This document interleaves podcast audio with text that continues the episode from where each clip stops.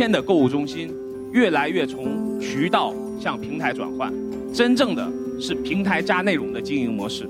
未来这个行业里，真正能形成你的竞争壁垒的，一定是你对于优质内容的广度与深度的获取。所以是这种理念不断的触动着长安大悦城，按照消费者的核心的诉求，我们去创造空间。因为有这个空间，我们才能够凝聚内容。只有有了内容，我们才能跟各位青年朋友们一块凝聚在这个空间里。当你突破了物质生活界限了以后，你真正带来很强幸福感、生活感的时候，其实是你认知的升级。我们想要做的自我进化，它是一种青年的状态，它代表了青年人特有的一种积极的、向上的、正向的一种对于新的事物、新鲜事物的追求。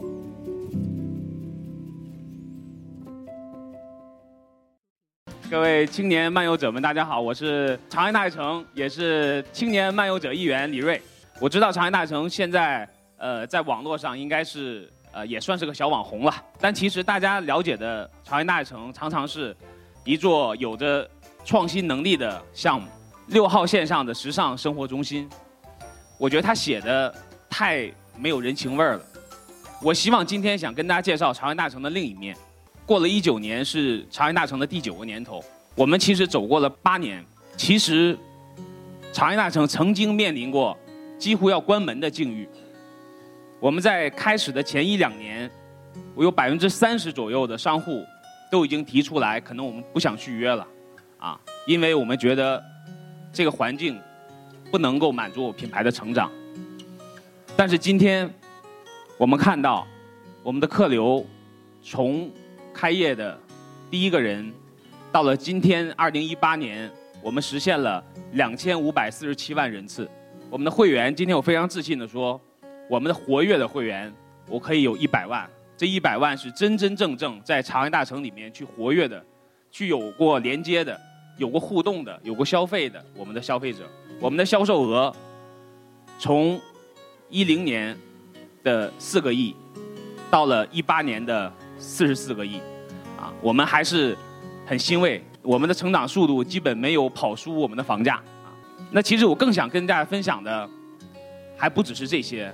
行业里曾经有一直有个说法，说长安大城团队是这个行业里面最爱折腾的团队，啊，我们也自认为他们说的很准确，啊，我们不是房地产开发商，我们是真正的商业的运营服务商，啊，所以跟我们有合作过的很多的朋友们都会感觉说。我们觉得你们团队是最不像国企的创业的商业团队啊，所以我其实不爱说团队，我倒觉得说团伙更有人情味儿。你们刚才看到的那些刚才起哄的啊、鼓掌的，都是曾经的这个团伙里的一员。分享完呃超越以后，我还想分三组数据。第一个数据我解读一下啊，有点专业。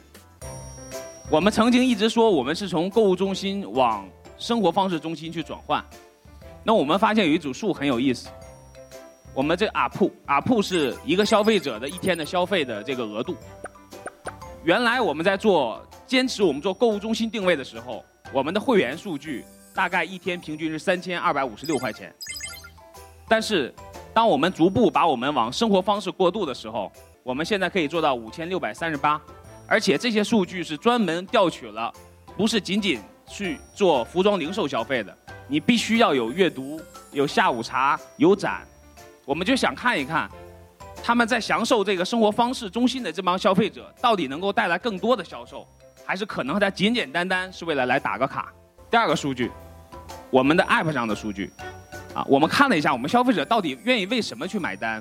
数据特别的清晰，为视频、为电影、为音乐、为运动、为美食的，占到了百分之七十二、百分之八十。第三组数据也很有意思啊，可能。确实，基于我们这几年技术的升级啊，我们抓能够能够抓取到这样的一个数据，我觉得这个数据对我们来说非常的珍贵。从一五年到一八年，我们消费者在长安大城里面滞留的时间，有平均一个消费者在长安大城我们待的时间可以待到两个小时啊。特别提一下，我们的越界创造了整个目前在杜克空间诞生之前，我们给予消费者滞留时间最长的一个区域。那这三组数据，其实我觉得不同的立场会有不同的解读，啊，但是从朝阳大城来说，我们想提出一个观点，这三组数据真真实实的证明了一点，就是今天的购物中心，越来越从渠道向平台转换。今天的购物中心，真正的是平台加内容的经营模式。我们所有提供的内容，无论是今天的越界，我们今天的杜克，还是今天我们的小岛，都是购物中心的内容的一部分。包括今天我们主持的这场青年漫游大会，是我们非常注重的一个软性的内容的植入。未来，这个行业里，真正能形成你的竞争壁垒的，一定是你对于优质内容的广度与深度的获取。那么有了这样一个观点以后，我们就在想，什么样一种载体才能实现这样的理念？这是这两年也是借着朝阳大城这个平台，接受了不少媒体的这个访问。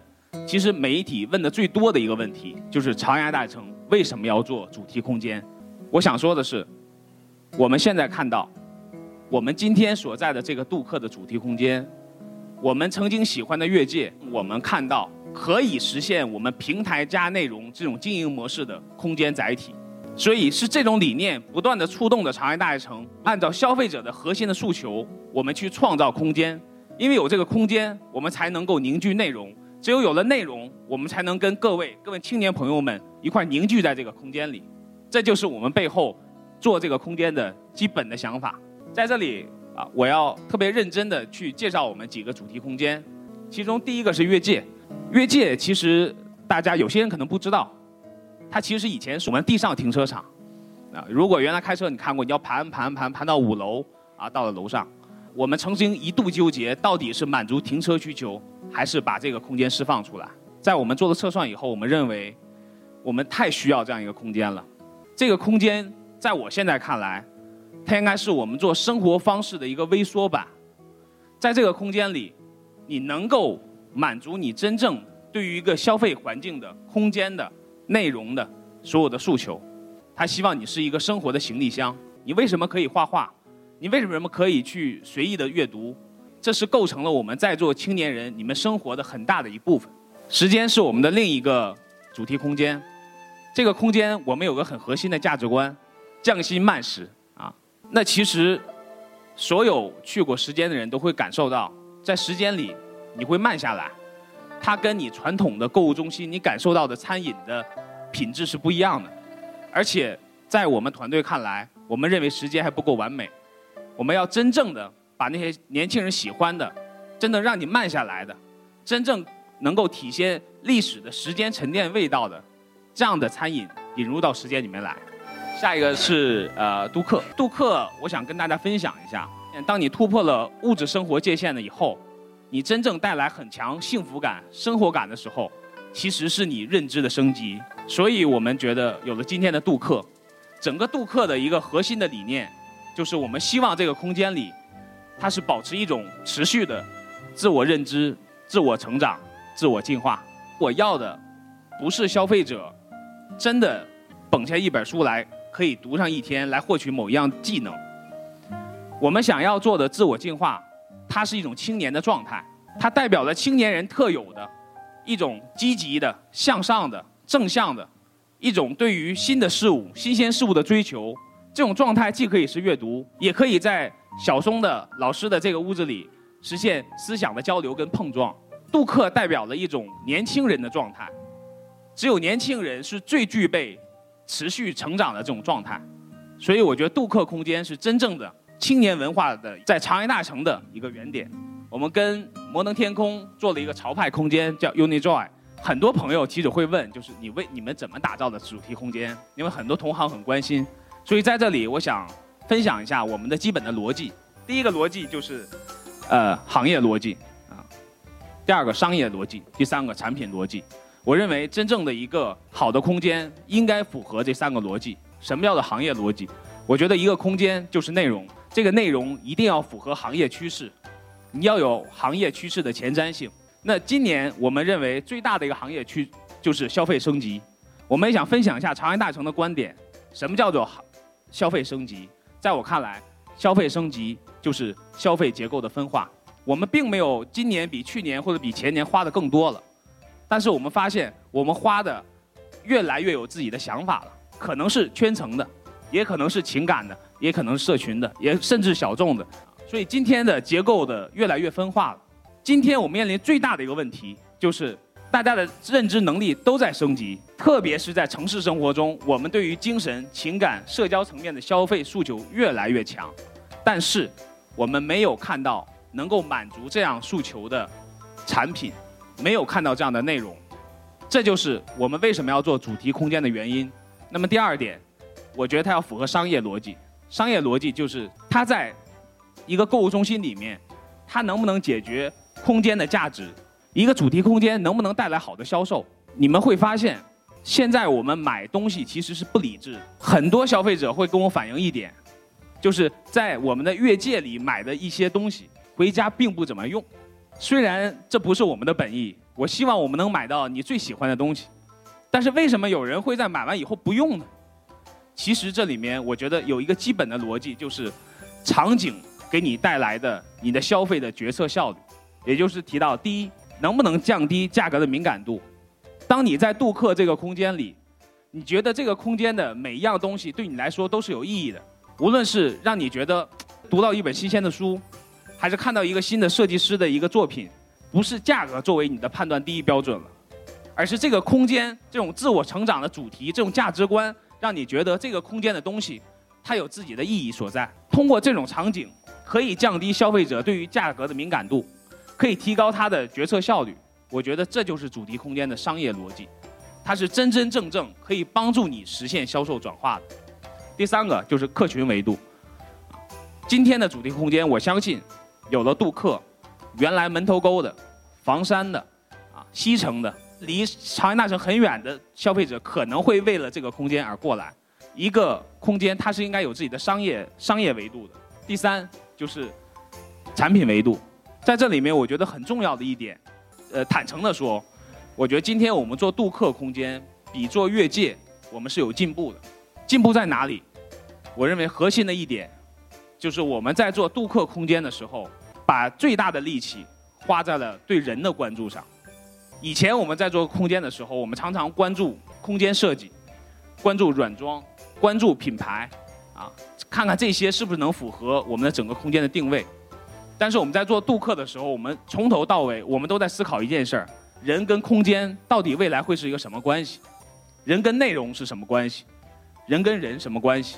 我比较自信的说，在座的青年百分之六七十的人进入到那个空间以后，你会忽然让自己相对来说会静下来，甚至你恍惚自己是在一个类似于小的美术馆的一个空间里面来。前期我们在考虑，在一个嘈杂的商业环境里面。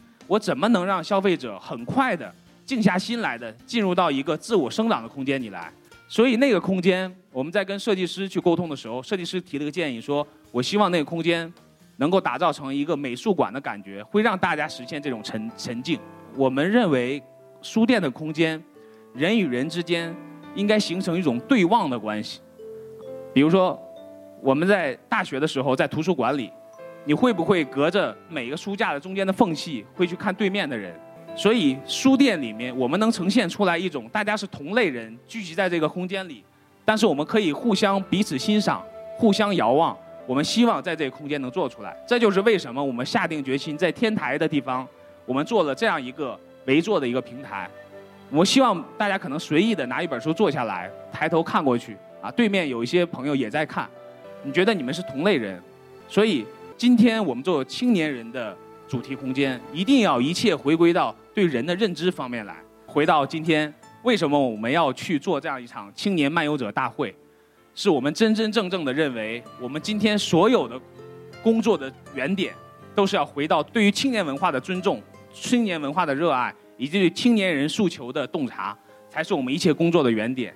我们希望未来真的青年人跟这个空间能够螺旋共振的成长。谢谢各位。